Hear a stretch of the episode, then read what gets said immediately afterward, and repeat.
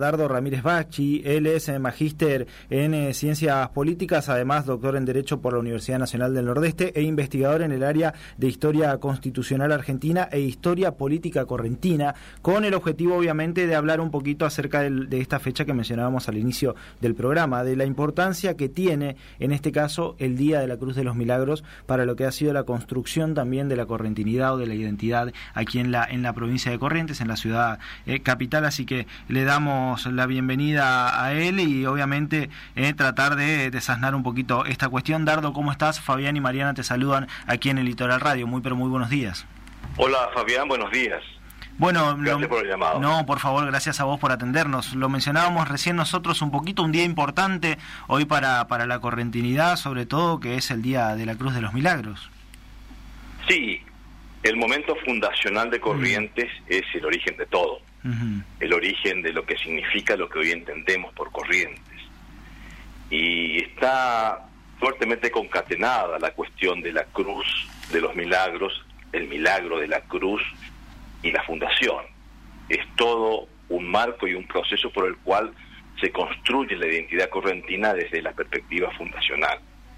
Si bien el 3 de abril de 1588 es el el acto solemne protocolar por el cual el fundador eh, mm, lleva adelante la protocolización de la de la fundación de la ciudad eh, el marco histórico político de aquel momento se va a fortalecer con un acontecimiento histórico que tiene una impronta fortísima vinculada a la religiosidad que es lo que se conoce, lo que se cree del milagro de la cruz. Mm.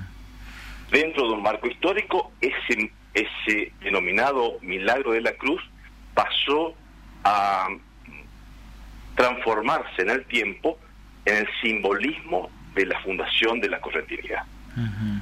Y, es eh, una impronta incluso que se mantiene hasta nuestros días, digo, eh, porque la carga religiosa y de religiosidad que tiene Corrientes en su día a día, por ahí no se encuentra en otros lados del país, digo, y tiene un poco que ver con esto que mencionabas recién también. Sí, Fabián, no solamente esta carga religiosa, como decís, sino que se transforma ya y trasciende si es una carga cultural. Eh, la cruz como referencia, la cruz como marco de el bastión fundacional de Corrientes. No olvidemos que eh, en el contexto de la España, del derecho castellano y del derecho indiano, cuando se funda Corrientes, había una eh, muy fuerte interrelación entre la religiosidad y la acción política.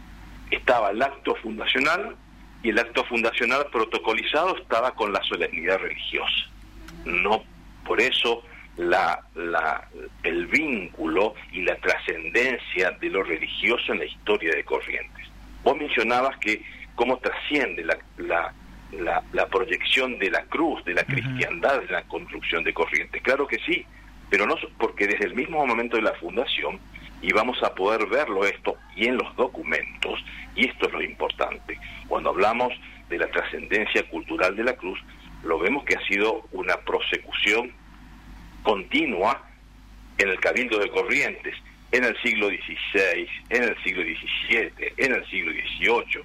Vemos las actas capitulares, las actas del Cabildo, que cuando se aproximaba la fiesta de la Cruz, se, preparaba la ciudad para la procesión y para, para conmemorar ese acontecimiento religioso, por, porque la impronta de la religiosidad del pueblo indiano era mucha, pero también eh, la construcción de un acontecimiento histórico.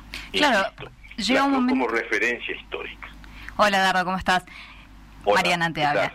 Hola, Mariana, buen día. Hay una institucionalización también ahí acerca de la cruz, no solo en documentos, como bien decís, sino también desde la escuela, desde chiquitos, ya hacia una idiosincrasia que la compartimos todo más allá de, de la religión. Sí, por supuesto. ¿Por qué? Porque esto, tu pregunta tiene que ver con lo que dije eh, hace un rato, hace un momento. Eh, la cruz se transformó ya no como signo religioso, que lo es, ¿no es cierto?, por sobre todas las cosas, pero se transformó en un símbolo de representatividad de lo que es Corrientes. Y Corrientes simbolismo de la cruz que no es una cruz cualquiera, es una cruz en llama. Es una cruz que en la cual se quiso destruir y no se pudo. Y ahí está representada, creo que no la cruz en sí, sino la correntinidad en sí, porque la historia de Corrientes, desde su fundación, ha sido realmente trágica y ese simbolismo de la cruz en llama la sintetiza. Porque hay un milagro en la historia correntina que es que Corrientes haya podido sobrevivir, realmente, con las condiciones pésimas, complicadas, conflictivas, estado, estando en un lugar de fronteras, con los ataques permanentemente de los avipones, y todo lo que estoy comentando está fuertemente documentado en la doctrina y en la documentación. El doctor Héctor Meder en su obra eh, repite constantemente y dice, los correntinos en la época colonial vivían con un arma bajo el brazo. Era, era la necesidad de sobrevivir. Y creo que ese es el milagro, más allá de la trascendencia religiosa que aquellos que creemos y están aquellos que no creen, pero va más allá. Es una cuestión cultural en donde no se puede desprender la cruz del acto político y protocolar de la Fundación de Corrientes. Eh, Dardo, vos sabés que pensaba en esto que mencionabas recién también hace un ratito, que era todo el pueblo se preparaba para la procesión. Nosotros veníamos recién a la, a la radio y ya veíamos cómo estaban preparando los arreglos florales perdón, para lo que va a ser esta tarde. Digo, hay un montón de sensaciones que, salvando las distancias y salvando el tiempo, pueden incluso hacer que uno se imagine el impacto eh, social que tiene esta celebración, incluso en nuestros días. Digo, hoy procesión con escuelas, procesión con dirigentes políticos. Digo, mucho de lo que mencionabas recién todavía se sigue trasladando a, nuestro, a nuestros tiempos. Y más aún en un mundo globalizado, en un mundo en donde la comunicación de tiempo real, Internet, ha mediado esta cuestión cultural y de las localías culturales, como en el caso de lo que es la festividad de la cruz y de las festividades que tienen que ver con las idiosincrasias locales, que eso se ha mediado durante de los últimos tiempos, sigue siendo muy poderosa, muy, muy, muy presente esta cuestión del, de, la cruz de los milagros en la historia de Corrientes, como así también lo de la Virgen de la Merced, que también no es solamente una cuestión histórica, perdón, religiosa, es una cuestión histórica también. Eh, vos sabés que también pensaba en este, las particularidades ¿no? que, tiene la provincia de Corrientes. Vos mencionabas hace un ratito nada más que el verdadero milagro por ahí no fue el de la cruz, sino el del hecho de que Corrientes haya logrado sobrevivir teniendo en cuenta la ubicación estratégica sí, que tiene. Es una, opinión personal, sí, sí, sí de, que verdaderamente creo que ese es el milagro de la correntinidad, del esfuerzo de poder sobrevivir a tantas penurias. Y yo lo, y yo lo traslado al sentir correntino, digo que también se ha trasladado esto de el, el amor y el arraigo que tiene el correntino por su tierra, que entiendo que puede venir también un poco de esa eh, de lo que le, le ha costado sobrevivir y arraigarse aquí y no lo quiere soltar. Por supuesto, la correntinidad es eh, un valor de gran valía. Eh, los orgullosos, los, los, correntinos estamos orgullosos de, ver, de, ser correntinos, pero no solamente por nuestra historia, por nuestra cultura, por pronunciar la E o la R arrastrada, eh, sino por una, una, una cosmovisión general de, de, protagonismo y, y, y de tener una identidad como tal. Y esa identidad como tal que somos únicos en la región, en la región acá del noreste argentino, no hay provincia que tenga una identidad como la que tiene Corrientes, que se ha forjado desde luego desde hace más de 400 años. No es una cuestión azarosa. No, claro. Eh, ni las provincias adyacentes a la nuestra, eh, ni Misiones, ni Formosa, ni Chaco, tienen esta construcción histórica cultural que tiene Corrientes, que es el de la mixtura hispano-guaraní, que se fue consolidando con el tiempo y forjando desde, ahí, desde el aislamiento y desde lo que significó la supervivencia que hablábamos al principio. Hay también algo en la correntinidad con la valentía y el coraje que no tienen las, las provincias. Seguramente habrá gente valiente y coraje, pero eh, asociado ahí a ser correntino es ser valiente, es ser coraje, es tener coraje.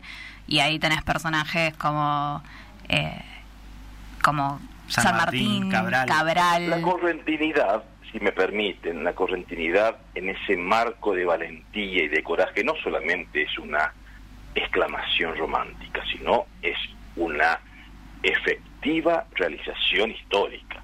Corrientes desde el mismo momento de la Revolución de Mayo y de la construcción de la idea de identidad y de independencia, de libertad, ustedes dijeron dos nombres del inicio, San Martín y José San Martín y Juan Bautista Cabral, pero después empezamos a abonar la correntinidad que se va a levantar por la igualdad de las provincias, por, la, por el republicanismo, por el federalismo, por los derechos de las localías. Eh, Corrientes levantará mm, ejércitos en contra de, de, Buenos Aires, en contra de los gobiernos que querían centralizar los poderes. Eh, se va a levantar para organizar el Estado Nacional. Gran parte de los eh, de la construcción de la Constitución Nacional son reflejo de las constituciones provinciales y por sobre todo la de Corrientes. Eh, si vamos más allá en el tiempo, eh, la entrega de correntinos en, en, causas nacionales como la de Malvinas. y hay una construcción histórica muy fuerte en Corrientes que se caracteriza por eso, por la entrega y, y en esa entrega en donde se entrega por lo nacional, por lo argentino, pero sin perder la particularidad que nos diferencia, que nos orgullece, que es la correntinidad. Hay una frase que, que, siempre se me viene a la cabeza cuando se hablan de estas cosas y es el chamigo Corrientes te va a ayudar, digo, más allá de, lo que pase, eh, siempre Corrientes está dispuesta a dar una mano en, esto que vos decías bien recién, más allá de que sea una causa nacional, regional, siempre el correntino está dispuesto a ayudar y creo que es una característica también nuestra, la, la solidaridad que tiene el pueblo correntino para con quien visite nuestra provincia, nuestra ciudad de Corrientes, o para con aquel que se encuentre dando vueltas por el mundo. Así es, y, este contexto eh, eh, cultural de la correntinidad em, es muy fuerte, que no solamente se ve y se visualiza eh, cuando otros mm, ciudadanos o personas que no son correntinos vienen a nuestra provincia, sino seguramente a usted lo habrá pasado, mm. me ha pasado a mí en varias oportunidades cuando voy a otros a otros lados, a otras provincias sobre todo, eh, a otra a otro país, en el caso del Paraguay, en donde por nuestra forma de hablar y por nuestra forma de pronunciar las palabras y acentuar las sílabas y ah, pero vos sos correntino, o cuando hablas con ella eh, en Buenos Aires o, cuando tomamos un taxi el taxista nos pregunta, pero usted es correntino. Y sí, digo, cierto? Es como que se hincha el alma porque tenemos identidad y eso forma parte de la característica de la peculiaridad de lo que significa la cultura. Eh, Dardo, no, no queremos despedirte sin eh, pedirte una, una, opinión o por lo menos un análisis de tu visión. Hoy el diario El Litoral está cumpliendo eh, años, 66 años de, de, historia. Digo, ¿qué opinión te merece teniendo en cuenta también el aspecto fundamental del diario, que es la cuestión política, la manera en la que se ha metido en la vida del correntino, informando día a día y el, la implicancia a nivel social que tiene, digo? Simplemente reflejar algo que lo dijo el, el que inició esta cuestión de la prensa en Argentina, Mariano Moreno, cuando va a crear la Gaceta de Buenos Aires. Y en el número uno de la Gaceta, o en el número dos, no recuerdo, en eh, en su escrito editorial, decía que la prensa, la publicación periódica de las noticias y hacer que el ciudadano conozca lo que ocurre en el Estado es vital y necesario. Por esa razón, la prensa desde aquel momento, desde aquel momento, desde el momento mismo de la independencia, de la búsqueda de la libertad, de la organización nacional, es un bastión necesario, imprescindible para la ciudadanía y para la República. Dardo, muchas gracias, es eh, muy amable por tu tiempo. Gracias a ustedes, que tengan buen día. Un abrazo, Dardo. La próxima te esperamos en el estudio. Cuando quieran, sí, por supuesto, claro que sí. Iré para allá. Gracias. Gracias, gracias, gracias por atendernos. Ahí pasaba Dardo Ramírez Bragi. Él es abogado, es magíster en ciencias políticas, también es doctor por, en Derecho por la Universidad Nacional del Nordeste, además investigador de Historia Constitucional Argentina e Historia Política Correntina.